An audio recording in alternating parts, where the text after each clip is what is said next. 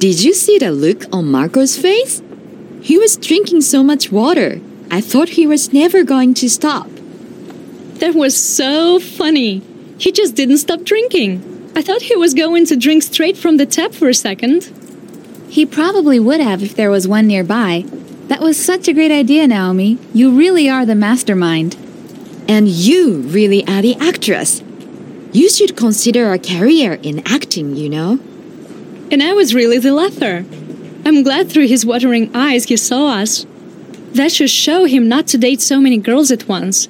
Well, at least girls who know each other. Definitely. This might cool him off for a while, ironically.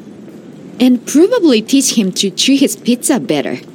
If he hadn't eaten it in two bites, he would have at least saved some trouble. Or maybe it wouldn't have made a difference since I put so much chili powder on it. You are really not one to mess with.